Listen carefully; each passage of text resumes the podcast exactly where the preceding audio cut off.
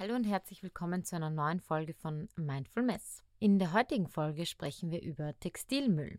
Ich freue mich auch, einen tollen Sponsor für diese Folge gefunden zu haben. Und zwar werden wir unterstützt durch AEG. AEG ist unter anderem ein Waschmaschinenhersteller und hat vor einigen Jahren die Pro Steam Technologie entwickelt.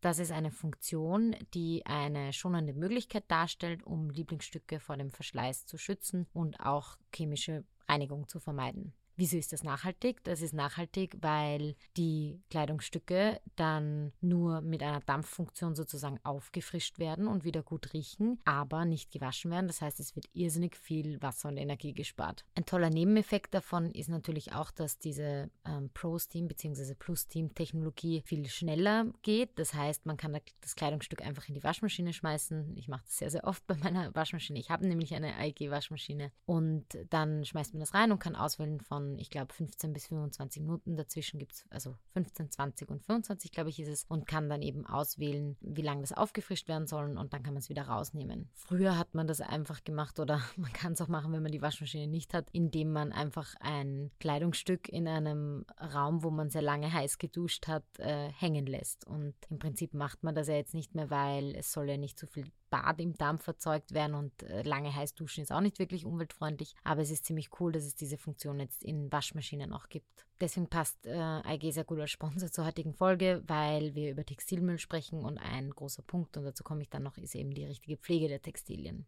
Und zu guter Letzt, diese Dampffunktion ist in ähm, verschiedenen Waschmaschinen und Trocknern und Waschtrocknern ab der 7000er Serie integriert, also auch in der 8000er und 9000er Serie, falls ihr euch in ein paar Jahren oder auch in Kürze, wenn ihr das braucht, ein neues Gerät anschaffen wollt und euch das interessiert.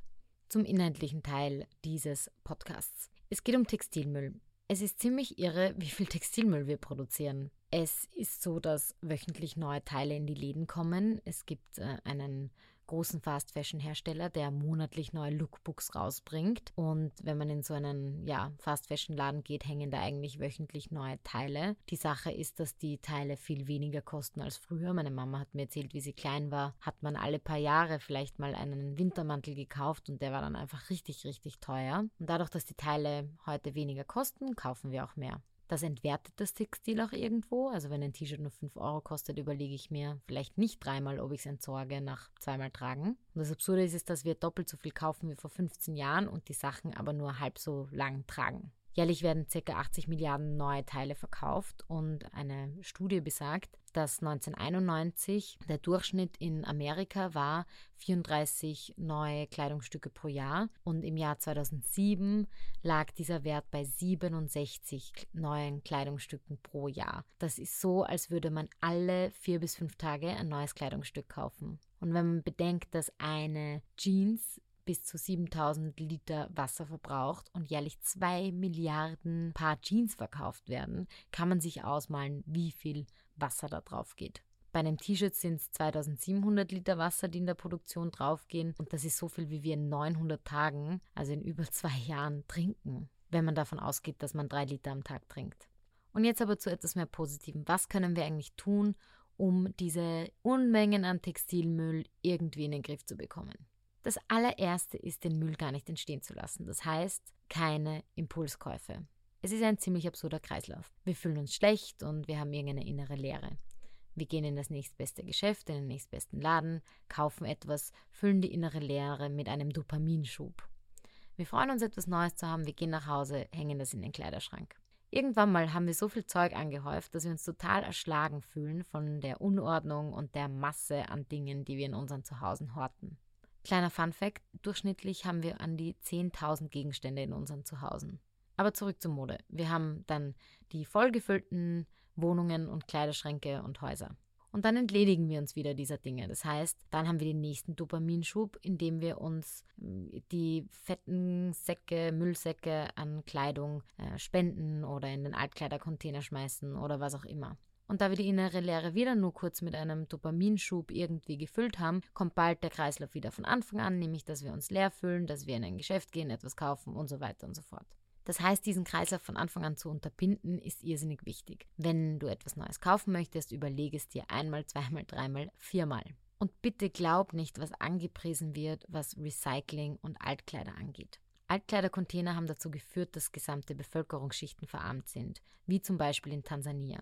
Was mit den Altkleidern passiert, du schmeißt sie in die Box, dann wird aussortiert, was wieder verkauft werden kann, zum Beispiel in so humaner Läden und so weiter und so fort. Was aber viele von den Altkleiderbetreibern machen, ist, dass der Großteil der Spenden, die sie nicht brauchen können, weil in diesen Läden gibt es ja nur begrenzt Platz, wird dann mit einem Centpreis pro Kilo an Markthändler in Afrika, wie zum Beispiel in Tansania, verkauft. Das heißt, die Altkleidung kommt dorthin und wird dort am Markt verkauft. Man bekommt in Tansania am Markt Nikes um 50 Cent und so weiter und so fort. Was dazu geführt hat, dass die lokale Textilindustrie komplett zusammengefallen ist. Da die Altkleider aus Europa viel günstiger waren als die lokal produzierten Kleider, haben die Leute angefangen, nur noch die Altkleider aus Europa zu kaufen. Das heißt, die Menschen, die in den Textilfabriken gearbeitet haben, haben alle ihre Jobs verloren. Das heißt, mit unseren Altkleidern können wir tatsächlich dafür sorgen, dass gesamte Gesellschaftsschichten verarmen. Die nächste große Lüge ist das Recycling. Es gibt einen großen schwedischen Textilhersteller, der Boxen aufstellt und das ganze World Recycling Week nennt. Es ist ein ziemlicher Witz, weil es kann fast nichts von diesen reingeworfenen Kleidungsstücken recycelt werden, weil es irrsinnig schwierig ist, Mischfasern zu recyceln. Sprich, es ist sehr, sehr schwierig, ein, zum Beispiel ein T-Shirt aus Baumwolle mit einem Synthetikanteil wieder zu recyceln, weil man die Synthetik von der Baumwolle trennen müsste. Und bei diesen Mischgeweben ist das nahezu unmöglich zu trennen. Es ist auch ziemlich absurd, dass Modekonzerne einerseits versuchen, ihren ökologischen Fußabdruck zu verringern und auf der anderen Seite vergrößern sie ihn aber extrem durch die ständige Expansion. Des Weiteren steckt das Recycling von Kleidungsstücken echt noch in den Kinderschuhen. In einem Greenpeace-Artikel dazu heißt es, fairerweise muss man sagen, dass das Recycling von Kleidungsstücken noch im Erprobungsstadium steckt und nicht einfach ist. Beim mechanischen Recyclingprozess von Baumwolle werden die Fasern verkürzt. Um ein widerstandsfähiges Kleidungsstück zu schaffen, das nicht beim ersten Ziehen reißt, müssen darum frische Fasern beigemischt werden.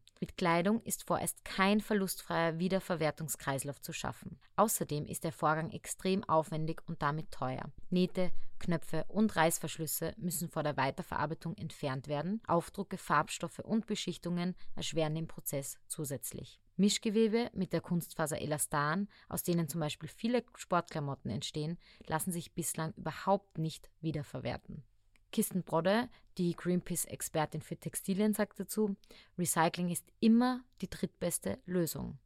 Erst einmal ist es wichtig, überlegter einzukaufen, um überflüssigen Textilmüll gar nicht erst entstehen zu lassen. Zweitens lässt sich Kleidung lange nutzen und gegebenenfalls reparieren. Recycling darf keine Ausrede sein, weiter hemmungslos Kleidung als Wegwerfware zu produzieren. Jedes einzelne T-Shirt belastet die Umwelt. Und was Kirsten da schon anspricht, ist auch schon der nächste Punkt. Man kann Dinge reparieren. 95 Prozent der weggeworfenen Mode ist noch zu reparieren oder kann noch gerettet werden. Ich habe mir vor einigen Jahren einen Schneider des Vertrauens gesucht und bringe seither immer meine Sachen dorthin. Das heißt, wenn etwas kaputt ist, lasse ich es reparieren. Wenn etwas nicht so gut passt, lasse ich es reparieren. Ich kaufe zum Beispiel den Großteil meiner Kleidung Secondhand und wenn etwas nicht so gut passt, dann lasse ich es einfach anpassen. Was extrem dabei hilft, keine Impulskäufe zu tätigen und es gar nicht erst so weit kommen zu lassen, dass man Dinge irgendwie nach zweimal Tragen wegschmeißt, ist es, seinen eigenen Style zu finden.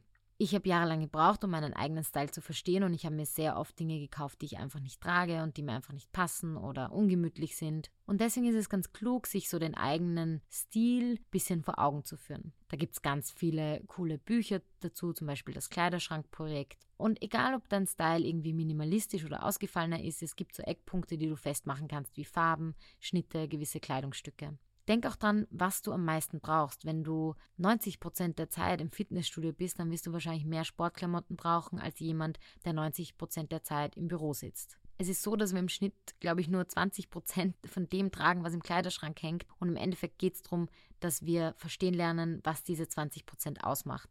Und was man dann noch tun kann, abseits vom Reparieren und zum Schneider bringen, ist die Dinge einfach richtig zu pflegen die Dinge nicht zu heiß zu waschen, darauf zu achten, was für eine Faser das ist, was für ein Textil das ist, wie das gewaschen gehört und somit den Kreislauf oder den Lebenskreislauf des Kleidungsstücks so lang wie möglich zu halten. Ich habe zum Beispiel angefangen, jetzt Jeans nicht mehr zu waschen, sondern in den Eiskasten zu legen. Das ist so ein Oldschool-Tipp und der ist wirklich cool, weil da verbraucht man kein Wasser und die Jeans kommt wieder in ihre Form und durch den Gefrierschrank werden auch die Bakterien abgetötet und sie riecht nicht mehr. Das waren meine kleinen, aber feinen Tipps, um Textilmüll zu reduzieren. Ich würde mich voll freuen, wenn ihr mir auf Instagram unter den Fotos eure eigenen Tipps hinterlasst. In diesem Sinne, vielen Dank fürs Zuhören und bis zum nächsten Mal. Ciao!